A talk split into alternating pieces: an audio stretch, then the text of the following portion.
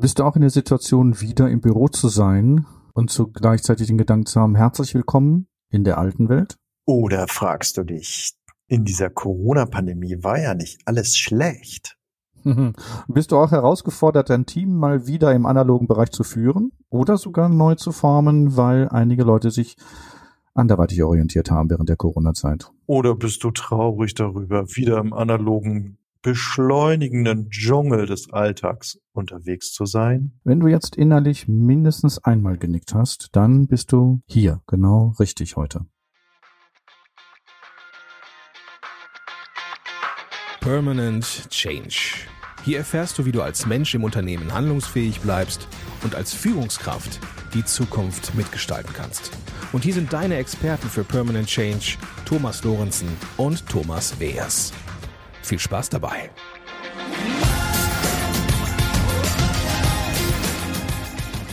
Hallo, ich bin Thomas Weers. Und ich bin Thomas Lorenzen. Und wir beraten Menschen und Unternehmen dabei, den permanenten Wandel selbstbestimmt zu gestalten. Das nachhaltig und auch gewinnbringend. Thomas, irgendwie habe ich eben im Intro so ein leichtes Gelächter von dir gespürt. Kann das sein? Mist. Ah. Mist.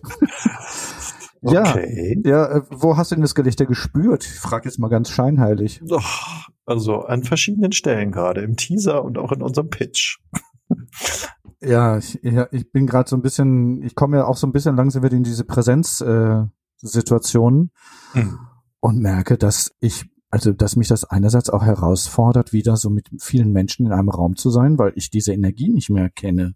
Also ich jetzt seit anderthalb Jahren im Homeoffice und merke hier, es ist wieder etwas anderes, es ist was anderes gefragt, im Präsenz zu sein, immer miteinander im Kontakt zu sein.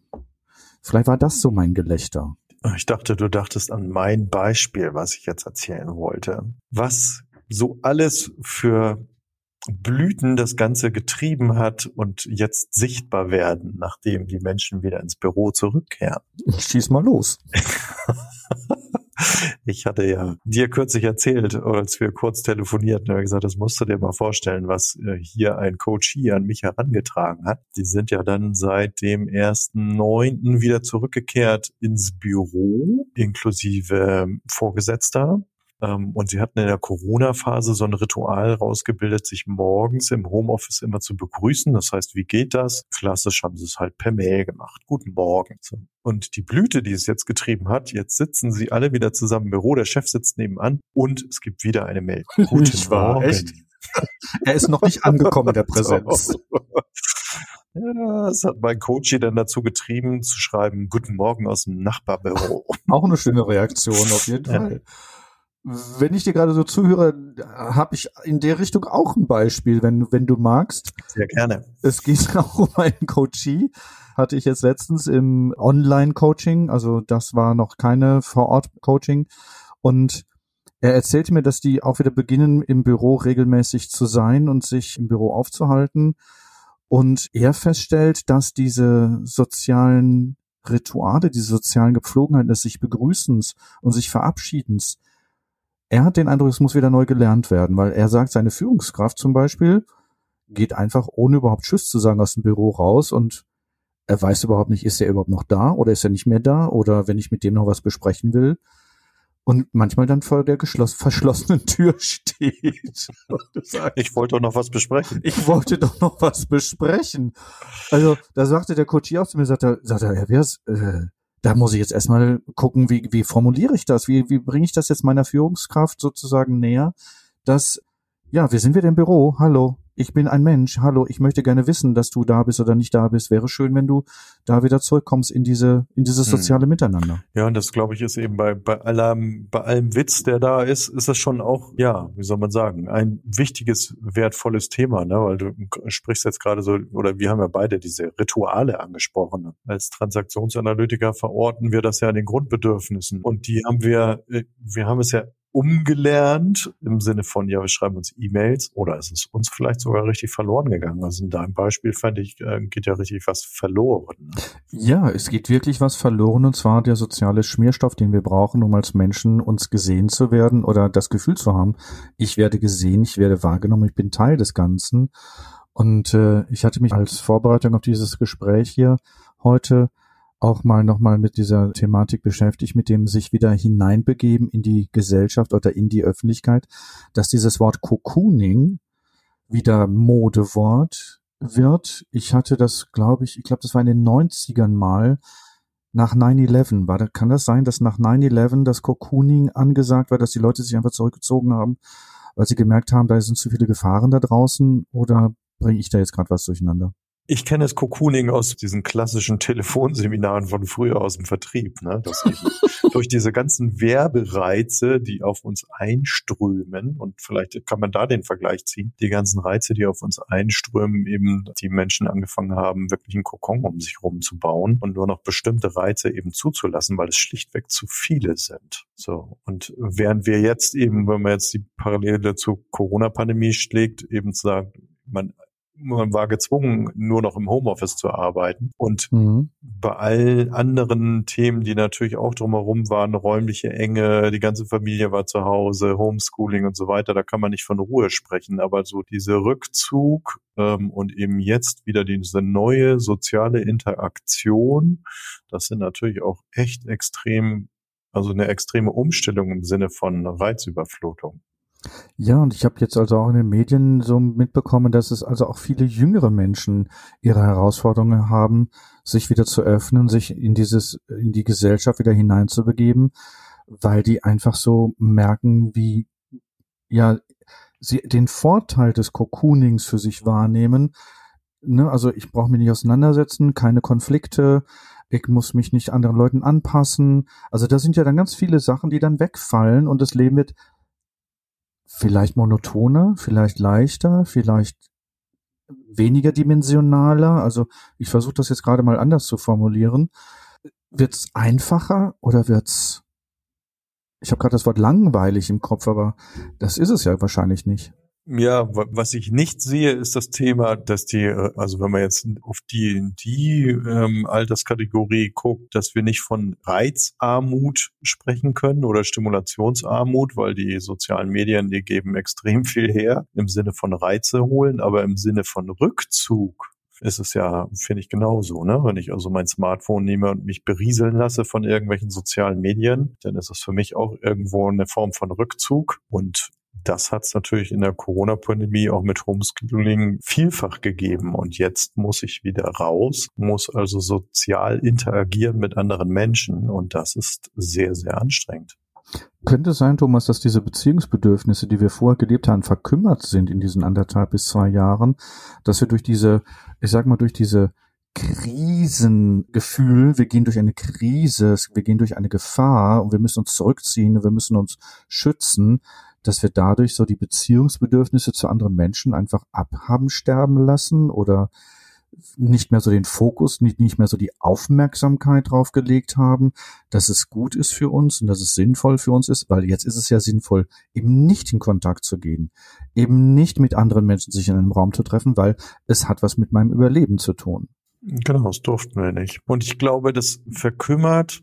Also ähm, ich habe ja dir auch mal erzählt, als ich den ersten Präsenzworkshop mal wieder besucht habe, ähm, waren wir fix und fertig nach dem ersten Tag und haben uns auch gefragt, wo, woran liegt das bloß? Und haben dann aber auch sehr schnell gesehen, sagen, ja, das liegt schlichtweg daran, das hatten wir jetzt anderthalb Jahre nicht mehr. Also das, das muss man wieder neu lernen oder beziehungsweise neu aktivieren. Ich glaube, es ist eben nicht verkümmert, aber es ist extrem unterversorgt gewesen. So, auch gerade wenn wir auf die Grundbedürfnisse gucken und zu sagen, ja, wir haben doch auch in Episoden ja gesagt, es braucht andere Formen von Ritualen, ne? Also und das haben wir ja eingangs auch etwas witzig dargestellt. Aber diese Rituale, die, die hat es eben nicht mehr gegeben. Von Intimität will ich gar nicht sprechen. Wo hast du denn Intimität erlebt, wenn wir jetzt auf Grundbedürfnisse gucken? Also wirklich so dieses wahre, dieser wahre, herzliche Kontakt und direkte Kontakt mit deinen Mitmenschen. Und natürlich in deinem familiären Umfeld, wenn das so schön aufgestellt war, ne? Aber auch da. Na gut, aber wenn ich zu zweit vielleicht jetzt im Homeoffice bin, dann ist das vielleicht noch angenehm. Aber wenn ich Familie habe mit Kindern und Homeschooling und ich habe auch noch unterschiedliche Anforderungen von, von Interessensgemeinschaften, da weiß ich nicht, ob ich da Intimität in der Familie gelebt habe. Ich glaube eher, dass da Stress gelebt wurde, dass da Überforderung gelebt wurde. Und dass da versucht wurde, auch in dieser Situation des gemeinsamen Haushalts auch ein Cocooning herzustellen, sich in den Rückzug zu begeben. Und dann war das Smartphone natürlich auch eine gute Variante, sich zurückzuziehen aus dem Kontakt innerhalb der Familie. Also ich finde, es hat auch seine Vorteile, dass wir diese Smartphones oder dass wir diese Möglichkeit haben der Medien, weil dann kann ich auf dem engsten Raum, kann ich ja mich rausbegeben aus der Situation. Weißt du, was ich meine? Ja, klar. Also ähm, genauso könnte ich sagen, du kannst ja auch ein Buch aufschlagen, ne, ketzerisch, weil das mit den sozialen Medien finde ich halt schon echt verleitend. Ne? Also da werden, in meinen Augen werden wir da gelenkt und äh, verleitet. Ja, aber es ist leichter. Beim Buch muss ich denken, beim Buch muss ich lesen, da muss ich blättern, da muss ich, da halte ich was in der Hand. In den Medien habe ich nur mein Smartphone, was ich sowieso immer in der Hand habe. Das stimmt, aber nicht, weil es leichter ist, äh, mag ich jetzt nicht hier unserem Zuhörer, Zuhörerin sagen, nimm lieber das, sondern im Zweifel würde ich eben eher sagen, ja, es gibt auch andere Formen, sich zurückzuziehen und auf sich zu besinnen und eben selber äh, auch für sich mal äh, Ne? Weil wenn ich mit dem Smartphone mich berieseln lasse und eben selber nicht mehr denken muss, dann muss ich mich auch nicht mehr mit mir selbst beschäftigen. Ja, so wie früher das Fernsehprogramm. Oder heute Netflix oder Streamingdienste. Heute mit Sicherheit auch. Die Streamingdienste explodieren. Also ja Streaming, ich meine, das ist ja das gleiche wie Fernsehen, nur dass ich mich halt an einer anderen Ebene berieseln lasse. Ich kann zwar auswählen, was ich, wodurch ich mich berieseln lasse, aber es ist der gleiche Effekt. Ne? Ich, ich schalte ab, bin raus aus meiner Realität, gehe in eine Fantasiewelt oder in eine in eine Welt, die mich dort, die mir dort am Bildschirm präsentiert wird. Aber ich finde, ich würde gerne nochmal auf diese auf diesen Punkt zurückkommen, Thomas, weil wenn wir ja in die sozialen Kontakte gehen in der Präsenz, dann ist das ja, dass wir eine Aufmerksamkeit nach innen und nach außen gleichzeitig haben. Also das heißt also, ich schaue ja, wie geht's mir gerade oder was brauche ich gerade und ich bin im Kontakt mit anderen Menschen. Kann es sein, dass wir das verlernt haben, diese, diese in beide Richtungen gleichzeitig Aufmerksamkeit zu haben, weil durch die Corona-Pandemie ja dieses Außen abgeschnitten wurde, ja gar, gar keine Möglichkeit mehr gab, im Außen Bedürfnisse anzumelden, in, mit Konflikten zu klären, weil auch im Homeoffice ja da auch diese Eindimensionalität des Digitalen ja auch viele Konflikte halt gar nicht hochkamen, weil ich nicht im gleichen Raum bin, weil da vielleicht ganz viele verschiedene Sachen nicht wahrgenommen werden oder nicht übertragen werden. Das heißt Körperbewegungen, Handbewegungen, Stirnrunzeln. Das kann ich ja manchmal gar nicht sehen im digitalen Bereich. Hm. Also ich glaube, es greift, also nicht, ich will einfach auch mal sagen, es ist ja nicht alles alles vielleicht so schlecht gewesen. Es gab ja auch ganz viele Beispiele von Coaches, die also auch in Führungen äh, unterwegs sind, die das ganz toll gelöst haben mit ihren Mitarbeitern, die also wirklich sich gute Gedanken gemacht haben, sagen, wie kann ich den Kontakt halten? Wie kann ich dieses offene Türprinzip, was ich früher gelebt habe, jetzt eben auch meinen Mitarbeiterinnen signalisieren und, und eben auch äh, bewusst planen, wenn es wieder zurückgeht in, ins Büro. Also das, das gibt auch schon wirklich ganz also viele, viele, viele gegenteilige Beispiele. Aber ich glaube, es greift eben in beide Richtungen, weil diese Corona-Phase, Corona-Pandemie war ja nicht also wir haben uns ja nicht erholt zu Hause, das kann man ja nicht sagen. So, also es sind ja auch ganz viele schwere Schicksalsschläge. Ähm, ne? Also entweder beruflich stand, äh, steht plötzlich alles vom Umbruch oder nimm nur diese Umfeldkatastrophe, die dann auch noch oben drauf kommt. Also durch den, durch den ersten Corona-Schock haben die Menschen ihre Gastwirtschaft verloren und dann waren sie gerade wieder im Aufbau, dann kommt die Flut und ähm, dann stehen sie komplett vor dem Aus. Also ich glaube, da war auch vieles von außen, wo man sagt, es hat uns extrem belastet. Und Kollegen von uns sprechen ja sogar wirklich von Traumata, die die da ähm, entstanden sind. Und das, glaube ich, ist eben etwas, wo du sagst, das ist die eine Seite, die ich sage, diese Belastung, die ist ja in uns. Und das andere ist eben, dass wir uns vielleicht auch gar nicht, also dass eben Dinge wir auch gar nicht mehr die Chance hatten, auch zu machen. Also nimm jetzt mal dieses Workshop mit der sozialen, den Workshop mit der sozialen Interaktion oder die Interaktion auch im, im Beruf. Also es ist ja vom beiden Seiten sind ja Veränderungen auf uns zugekommen, denen wir uns stellen mussten oder in dem man sich vielleicht auch ein Stück weit verloren hat. Ja, ja, da bin ich bei dir. Und gleichzeitig habe ich jetzt gerade noch eine, eine andere Ausrichtung im Kopf. Und zwar, ich meine, durch die Digitalisierung oder durch die Corona-Pandemie wurden ja Schulen geschlossen, Universitäten wurden geschlossen. Ich habe ja auch als Dozent dann meine, meine Lehre dann halt digital durchgeführt. Schulen wurden digital ja äh, versucht am Leben zu halten. Und ich glaube, dass Kinder gerade also in dem Alter zum Beispiel, die jetzt eingeschult wurden während Corona, die leben auf einmal etwas Digitales, also etwas, was ganz neu, noch nie dagewesenes für uns alle äh, gelebt haben. Dann kam diese Zeit, also dann war, war das nächste Schuljahr wieder digital wieder diese Katastrophe, viele Katastrophen. Ich möchte jetzt nicht sagen grundsätzlich, weil ich kenne auch einige Schulen, wo das wirklich hervorragend gelaufen ist, wo die Lehrer wirklich engagiert waren, ambitioniert waren, wo das also wirklich auch gut gelaufen ist, obwohl es digital gelaufen ist.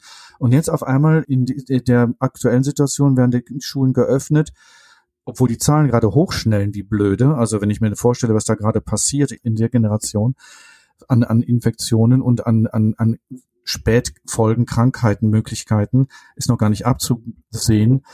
Aber dass da ja in dem Alter, gerade wenn wir ja soziale Beziehungen erlernen und, und lernen und, und meistern, also lernen zu meistern, dass diese Bedürfnisse, sind die verkümmert? Also gerade ne, dieses in der Kindeszeit, wenn das verkümmert ist in diesem jungen Alter, was braucht es dann an Aufwand oder auch an Bewusstheit oder Bewusstsein in der Gesellschaft, das wieder in eine andere Richtung zu lenken. Also ich glaube, ich weiß gar nicht, was da auf uns, auf uns noch zukommen wird vom, als Gesellschaft, als Gesellschaftsform auch.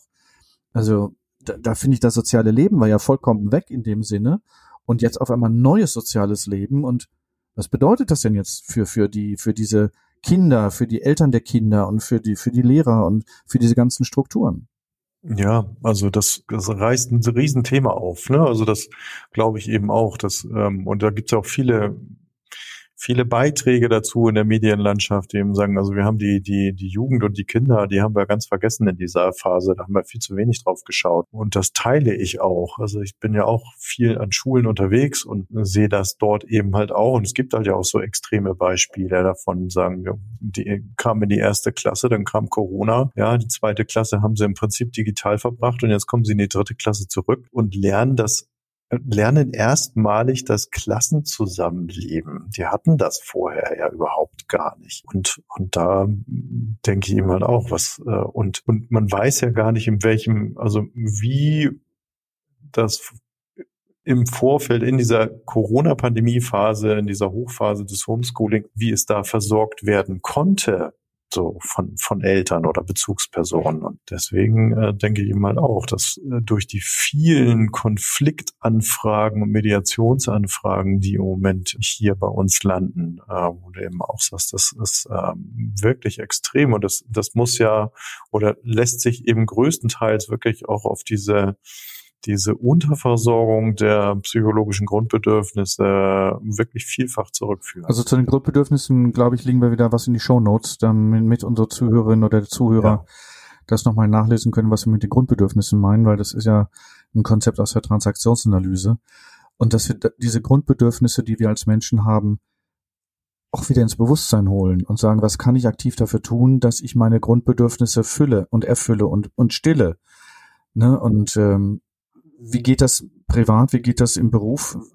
Wie geht das denn jetzt, wenn wir jetzt wieder neu in die Büros kommen und mit Mitarbeitern, mit Kolleginnen und Kollegen und Führungskräften? Wie geht das denn auf einmal? Was mache ich denn jetzt? Also ich glaube, für die, äh, für einen selber ist gut, das in den Fokus zu nehmen. Denke immer so an meinen Mentor, der immer gesagt hat, weißt du, das mit meinen Grundbedürfnissen, das nehme ich immer aktiv in den Voraus. Also proaktiv plane ich die Versorgung meiner Grundbedürfnisse. Deswegen lache ich für mich früher undenkbar und sage, wie, wie kann man sowas bewusst tun? Aber das ist ein hervorragender Ansatz, zu sagen. Machst du das? Ja, mittlerweile. Ich habe es ja von ihm übernommen und gelernt. Mittlerweile eben zu gucken, zu sagen, wenn du das ganze Wochenende Seminar gibst, dass du dann nicht gleich Montag wieder ins Büro fährst, sondern eben halt auch wirklich sagst, okay, wo ist mein Wochenende? Wo plane ich mein Wochenende ein? Und das ist, glaube ich, für, für eine Führungskraft, Führungskräfte äh, eben auch wichtig zu sehen, zu sagen, das ist etwas, was bei meinen Mitarbeitern höchstwahrscheinlich, so will ich mal sagen, ziemlich unterversorgt ist. Und darauf eben zu gucken und Maßnahmen zu ergreifen, das wieder zu aktivieren beziehungsweise zu versorgen. So und gerade so dieses Thema das dritte Grundbedürfnisse des Strokes, also dieses Zuwendung geben, Aufmerksamkeit, Dasein, Ne, mein Eingangsbeispiel von meinem Coachie, das war im Prinzip dieses Beispiel, der ist gar nicht mehr für mich da, der ist mir verloren gegangen. Ich bekomme keine Aufmerksamkeit, keine Zuwendung. Du hast von deinem Beispiel äh, gesprochen, wo die Tür zu war, ne? Und sag, Mensch, eigentlich wollte ich was. Also das ist ja auch eine Form von, und das eben halt auch aktiv äh, in den Fokus zu rücken.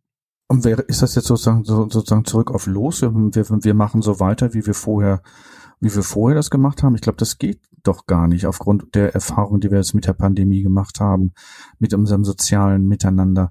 Ich glaube, dass vielleicht auch der Weg jetzt offen wäre für Unkonventionelles, für was Neues, für was auszuprobieren, vielleicht neue Beziehungsmuster zu entwickeln, Strukturen aufzusetzen und auch das Thema der Resilienz, also dieser Widerstandskraft, dass das auch, glaube ich, nochmal eine ganz neue Bedeutung kriegen könnte, was heißt denn Widerstandskraft für mich in meinem Alltag bezüglich Beruf, privat, auch für mich persönlich, dass ich mit einem, mit einem guten Selbstbewusstsein durch diese, ich sag mal, durch diese unsicheren Zeiten oder unsicheren Situationen gehe.